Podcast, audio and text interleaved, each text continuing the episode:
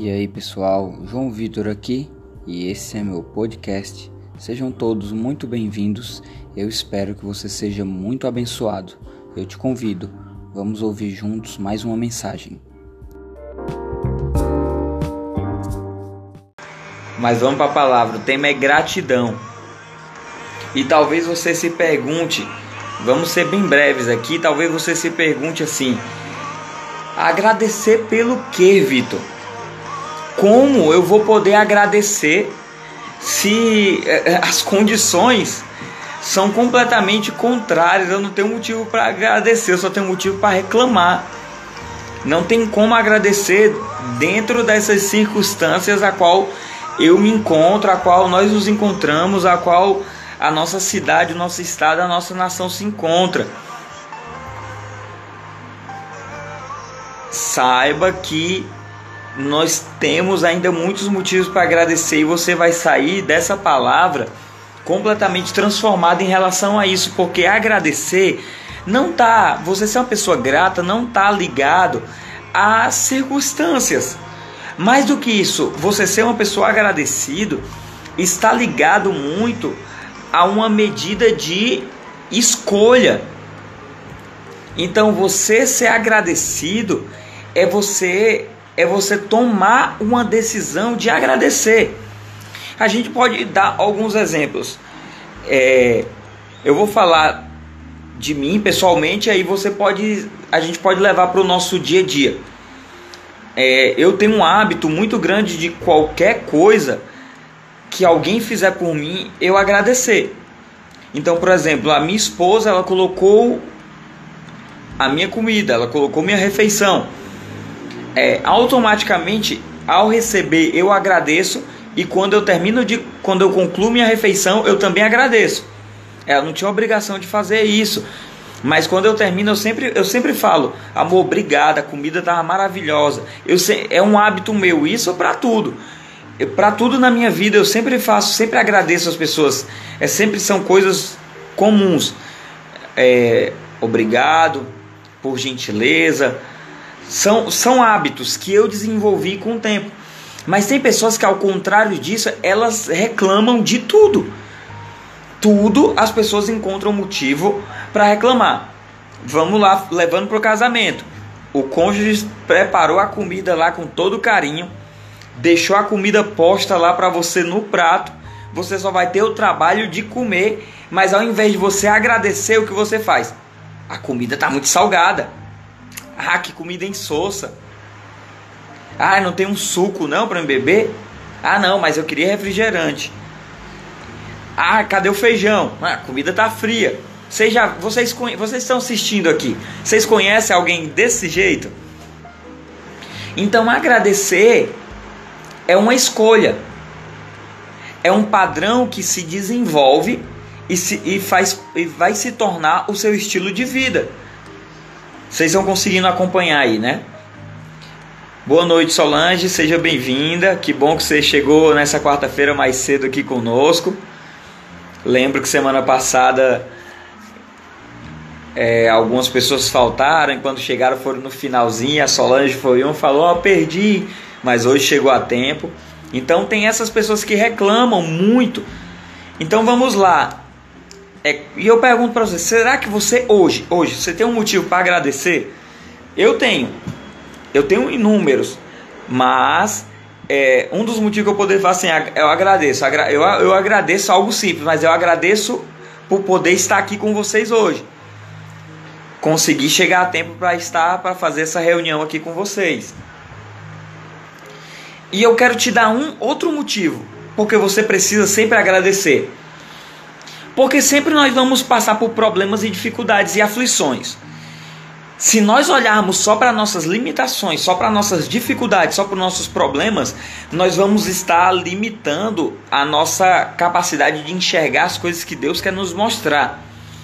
É, eu quero, vou contextualizar vocês. João 16, João capítulo 16, verso 32. Vamos ler. Diz o seguinte: Eis que vem a hora, e já é chegado, em que vos sereis dispersos, cada um para o seu lado, e me deixareis só. Isso são as palavras de Jesus. Mas não estou só, porque o Pai está comigo. Deixa eu colocar o tempo aqui para mim. Porque o Pai está comigo. Verso 33. Tenho-vos dito essas coisas, para que em mim tenhais paz. No mundo tereis tribulações. No mundo tereis aflições. Mas tem de bom ânimo. Eu venci o mundo, disse Jesus. Jesus disse que ele nos alertou. Jesus, nesse texto, ele nos dá dois alertas para você aprender aí. O que ele alertou a mim e a você? Primeiro, Jesus ele nos alertou que no mundo teríamos aflições. Então ele falou: fica tranquilo, Dona Dilma, Talita, Tayane, Shirley, Solange, Verônica, vocês vão ter aflições, vocês vão passar por muitos problemas. Estou te avisando já para você ficar preparado, para não dizer que você foi pego de surpresa. E muitas pessoas só se atentam a isso só às aflições, só aos problemas. Mas Antônio José, Paulo Henrique, Gabi, ele também disse: tem de bom ânimo, porque eu já venci o mundo. Então, sabe, você vai, no mundo vai haver muitas aflições, vão ter inúmeras catástrofes, vão ter inúmeros problemas, mas tem de bom ânimo, eu já venci o mundo. Então algumas pessoas só se atentam à primeira parte. Que eles dizem lá, Carlão. No mundo tereis aflições. Aí o Carlão fica se lamentando. A Edni fica se lamentando. Porque no mundo ela vai ter aflições. A Cláudia fica se lamentando porque no mundo terá aflições. Mas ela esqueceu da boa notícia, da boa parte. Esqueceu da boa parte. Qual é a boa parte? que ele nos avisou para termos bom ânimo, porque ele já venceu o mundo. Isso faz sentido com você? Espero que você permita Deus primeiramente falar nisso com você. Talvez você só esteja olhando, Talita, Renata, para a má notícia, que era que no mundo haveria aflições, que no mundo haveria o Covid, no mundo haveria crises econômicas. Mas eu quero que você saiba que ele já venceu todas essas coisas. Amém? Vamos lá. Então, o que eu e você precisamos fazer é escolher a gratidão ao invés de reclamação. Então, já fica uma dica para você. Se você anda muito Maurício, Márcio, Luciano, do lado de pessoas que só reclamam, automaticamente isso vai ser desenvolvido dentro de você. Mas se você, Tia Sueli, começa a caminhar com pessoas que são gratas a, por tudo, tanto com o próximo como com para com Deus, é a gratidão, pastora Liz, ela contagia. Então, se você caminha com pessoas que só reclamam, você vai se tornar uma pessoa que também vai reclamar muito, mas se você caminha com alguém que é sempre agradecido, você vai se, isso vai se tornar um hábito seu também. Então, então uma das raízes da reclamação, de toda reclamação, é a reclamação ela desencadeia um problema muito grande em nós, que é o vitimismo. Então é uma mentalidade que nos faz enxergar-nos como vítima. Então nós nos vemos como vítima de tudo. Então vamos lá. Um conceito muito forte e importante. Todas as vezes que reclamamos é porque nós de alguma maneira estamos nos sentindo vítimas de algo, de alguém ou de uma situação. Então, um exemplo: o governo, os problemas por causa das decisões erradas do governo, por causa do preconceito na sociedade, por causa das escolhas que os nossos pais fizeram no nosso passado, que influenciaram no nosso hoje. Aí a gente reclama do local onde a gente nasceu, da falta de, da falta de opção na vida, das vezes que nós fomos abandonados ou que nós sofremos algum tipo de violência, todo tipo de injustiça possível. Mas o que eu quero que você olhe, que você entenda é que sempre houve injustiça e infelizmente até que Jesus venha e estabeleça o governo dele aqui na terra, que isso é outro assunto, é, vai haver injustiça. Então lembre-se, no mundo haverá aflições. No mundo haverá aflições, então no mundo sempre haverá injustiça. Algumas coisas que nós nos vemos, nós vemos como injustiça são simplesmente consequências das nossas escolhas. E outras fazem parte da injustiça mesmo. Mas duas grandes verdades, elas sempre vão existir. E a segunda é uma pior, é que ela, se a gente olhar desse prisma, elas sempre vão dar início a um ciclo do vitimismo dentro de nós. Se todas as vezes que passarmos por aflições, nós olharmos para os problemas e acharmos que somos injustiçados, eu e você vamos é, desenvolver um ciclo do vitimismo. Então, é, a ofensa, a revolta, a reclamação, ela vira um padrão, uma forma de pensar e um estilo de vida nosso. Então, o que está inserido no ciclo do vitimismo? Ofensa. Você já foi ofendido? Você que está aqui nos ouvindo, nos assistindo, você já foi ofendido? Então, se você se apegar às ofensas, se você deixar que essa ofensa gere uma revolta dentro de você, e se você ficar reclamando de tudo isso, isso vai se tornar um ciclo vicioso de você, da tua forma de agir, da tua forma de pensar, se tornando o teu estilo de vida. Peço licença a vocês para que eu possa beber um pouco de água.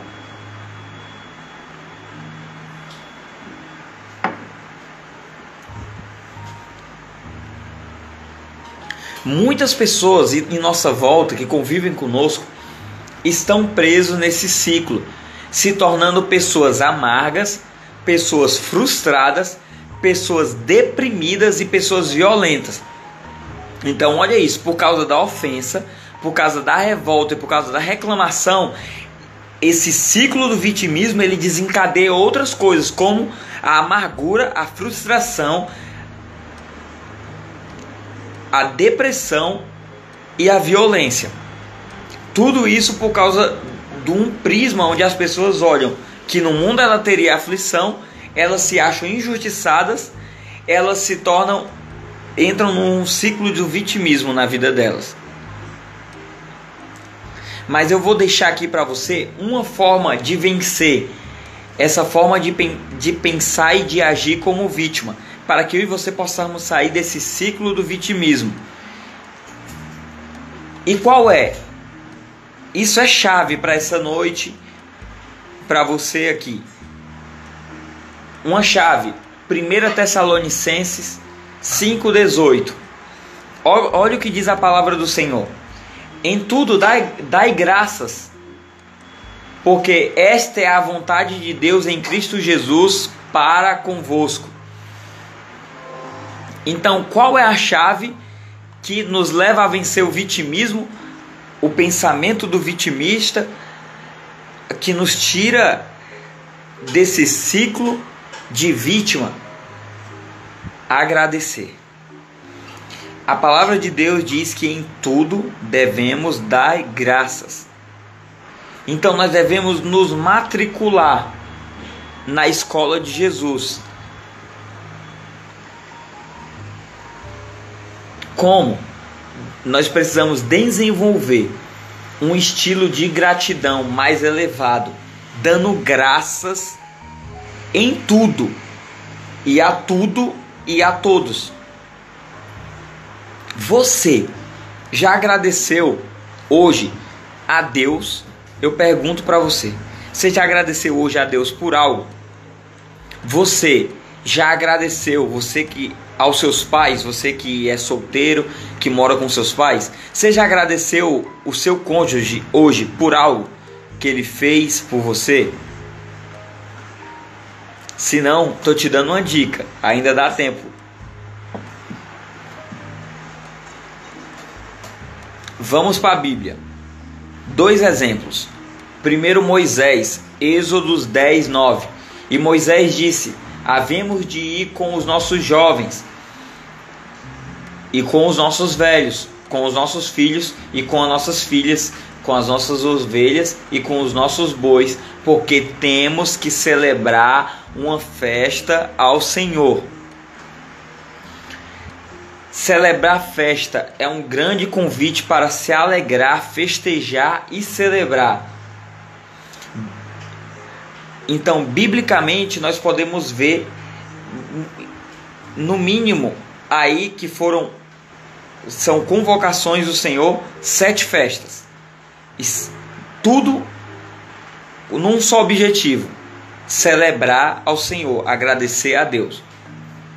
Eles não estavam ali nesse período ali do Êxodo, eles não estavam num período favorável. Eles estavam num período de crise muito maior do que o, o que eu e você estamos enfrentando.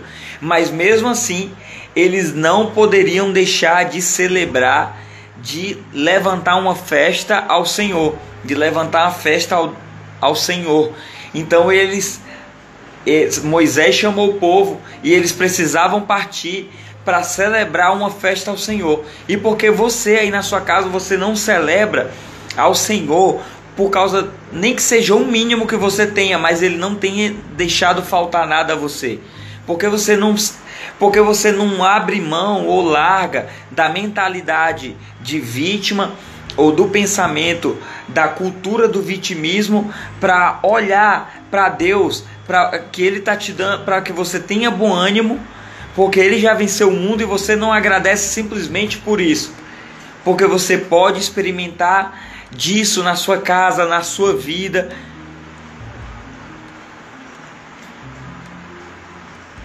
se eu e você olharmos para a vida, para esse período lá do Êxodo, eles não tinham, na verdade, nenhum motivo para festejar. A situação era terrível. Eles estavam no período de grande sofrimento.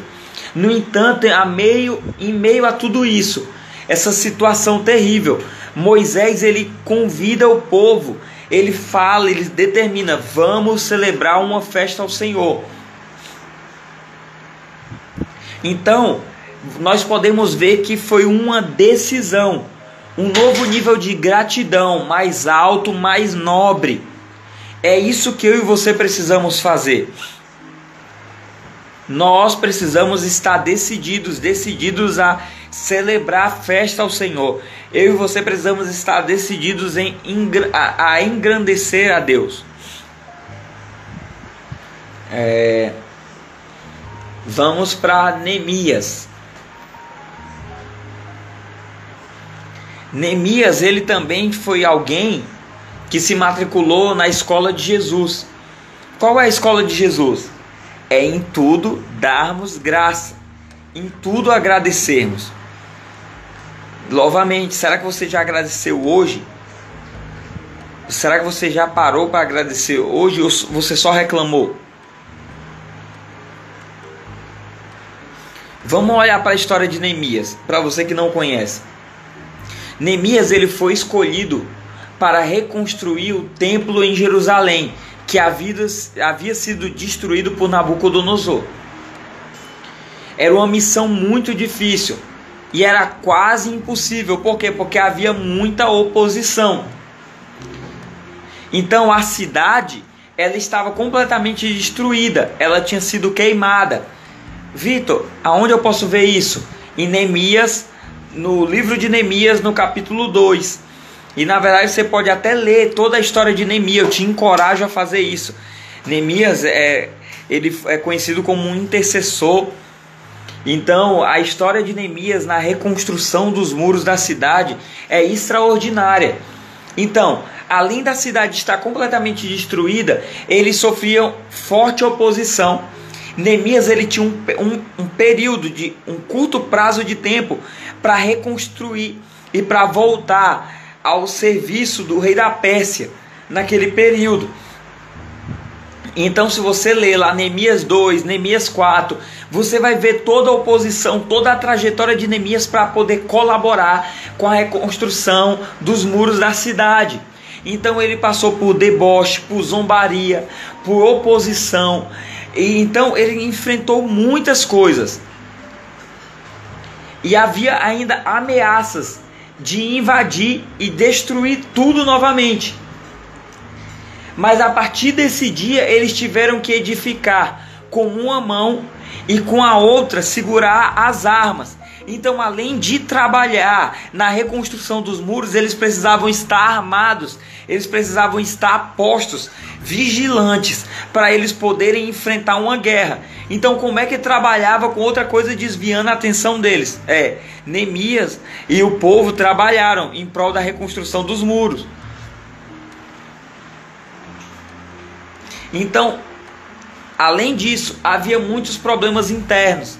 Então imagina como estava o povo naquela época, inseguros, reclamando, murmurando, praguejando.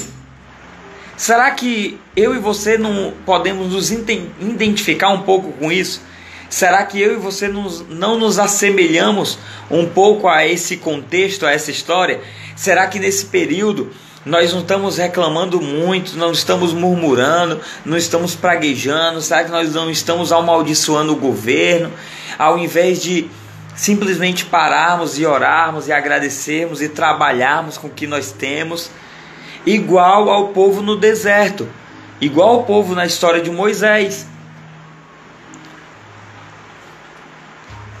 Então vamos lá, sempre existirão aqueles que vão reclamar, Sempre existirão aqueles que vão estar do, do lado que estão desmotivados, aqueles que optam por reclamar, por praguejar em relação a, a, a tudo, ao invés de agradecer.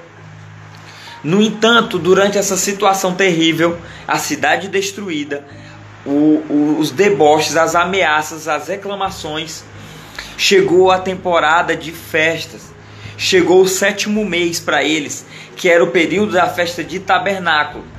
E agora, o que, é o que eles decidiram fazer? Eles se alegraram, eles festejaram e principalmente eles agradeceram a Deus no meio de tudo aquilo que eles estavam passando. Eu tenho certeza que as adversidades a qual eles enfrentaram naquela época são muito maiores do que aquilo tudo que eu e você estamos enfrentando em nossas casas, em nossas vidas. Então, Neemias, ele convoca a festa e exorta o povo a parar de chorar e reclamar. Vamos, aí aqui eu quero ler para você. Neemias 8, verso 9, eu vou ler até o verso 10. E Neemias, que era o, que era o governador, e Esdras, sacerdote e escriba, e os levitas que ensinavam o povo, disseram a todo o povo: Este dia é consagrado ao Senhor vosso Deus não pranteeis nem choreis, pois todo o povo chorava, ouvindo a palavra da lei. Verso 10: Disse-lhe mais: Ide, com, comai as gorduras, e be, bebei as doçuras, e enviai porções aos que não têm nada preparado para si, porque este dia é consagrado ao nosso Senhor. Portanto, não vos entristeçais pois a alegria do Senhor é a vossa força. A verdadeira alegria que eu e você precisamos experimentar é a alegria que vem do Senhor, porque a alegria do Senhor não é baseada com as nossas circunstâncias. A alegria do Senhor é ela que nos fortalece.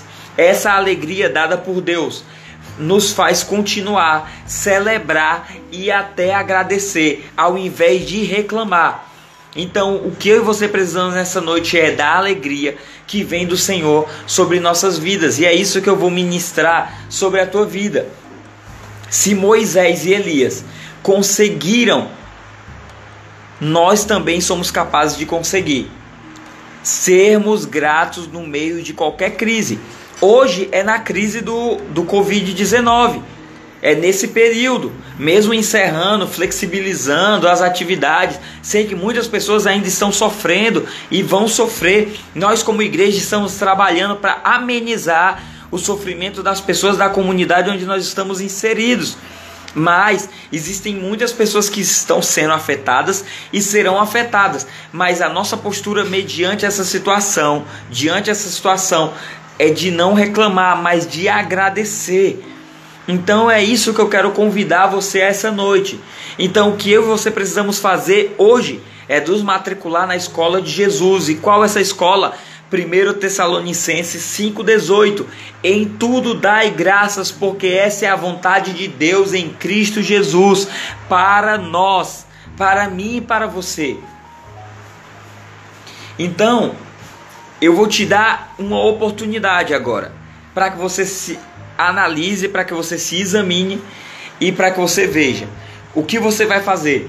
Hoje, depois dessa palavra, você vai continuar se enxergando como vítima, como uma pessoa injustiçada dentro desse ciclo do vitimismo, ou você escolhe se matricular na escola de Deus, na escola de Jesus e ser uma pessoa que eleva o teu nível de gratidão para um nível mais alto, de agradecer por tudo. Qual é a tua escolha nessa noite? Eu estou te convidando a olhar de um prisma completamente diferente. Lembra que eu falei no início da palavra? É, no mundo tereis aflições, você tem isso aqui. Mas tem de bom ânimo.